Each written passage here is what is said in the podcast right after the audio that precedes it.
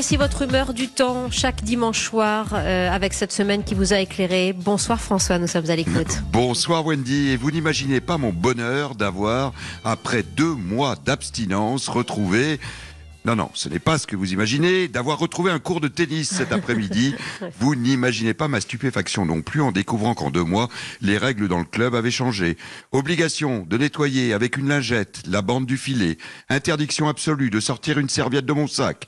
Obligation de jouer avec des balles différenciées. Et bien sûr, interdiction de serrer la main de son adversaire. Il est écrit un geste de la raquette est conseillé ce n'est pas tant cet arsenal de précautions sanitaires qui m'a choqué, c'est plutôt d'imaginer les dizaines d'heures de réunions, conf call, webinars et autres Teams qui se sont déclenchés ces derniers jours pour mettre au point le diabolique protocole du jeu de tennis en temps de déconfinement. Avec juste cette interrogation, Wendy, mais pourquoi ne me font-ils pas tout simplement confiance. Pourquoi, après deux mois d'enfermement, de masques, de distanciation, je n'aurais pas pris conscience moi-même de ce qu'il faut faire ou ne pas faire pour me protéger et protéger les autres? J'imagine ces corps de bureaucrates au cœur des 92 fédérations sportives françaises s'arrachant les cheveux, badigeonner de gel, la balle de ping-pong, calculer le nombre de gouttes de sueur en jogging. Pourquoi donc ce mal si français des circulaires, des décrets, des recommandations, des obligations qu'on cherche à nous imposer? Nous fûmes des héros responsables durant le confinement. Nous serions depuis le 11 mai, redevenus d'insupportables enfants qu'il convient d'encadrer, et cette envie de crier face à la toute-puissance de l'insupportable climat de paternalisme qui sévit depuis une semaine en France, mais faites-nous donc confiance. Tout aussi délirant, le débat autour de la réouverture des plages sur le littoral, aura-t-on le droit de s'essuyer pendant 30 secondes en sortant de long sur une plage que l'on veut dynamique où l'on n'a pas le droit de s'allonger? Bien sûr, Wendy, les images du canal Saint-Martin à Paris ont fait beaucoup de mal, mais il ne s'agissait finalement que d'une photo en plan serré qui a fait le chou gras des chaînes tout info. Comment reprocher à ceux qui viennent de vivre deux mois enfermés dans 20 mètres carrés de prendre un peu d'air alors qu'on leur interdit toujours scandaleusement l'accès au parc et au jardin? Ce n'est pas finalement cet excès de bureaucratie à la française qui nous inciterait, nous irréductibles Gaulois, à vouloir franchir les lignes.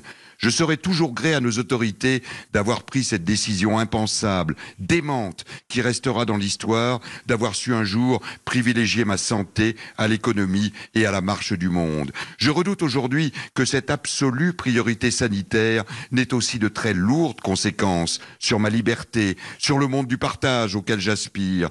Regardez cette semaine cette fiche émanant du ministère de l'Éducation nationale visant à conseiller les enseignants dans la phase de déconfinement, les incitant au détour d'une recommandation à signaler, je cite, les enfants qui tiendraient des propos manifestement inacceptables sur la gestion de la crise sanitaire par les autorités, comme s'il était désormais interdit de formuler la moindre critique sur la gestion de la crise, du paternalisme bureaucrate insupportable, on basculerait vers une arrogante haute administration drapée dans la vertu de notre sacro-sainte sécurité sanitaire.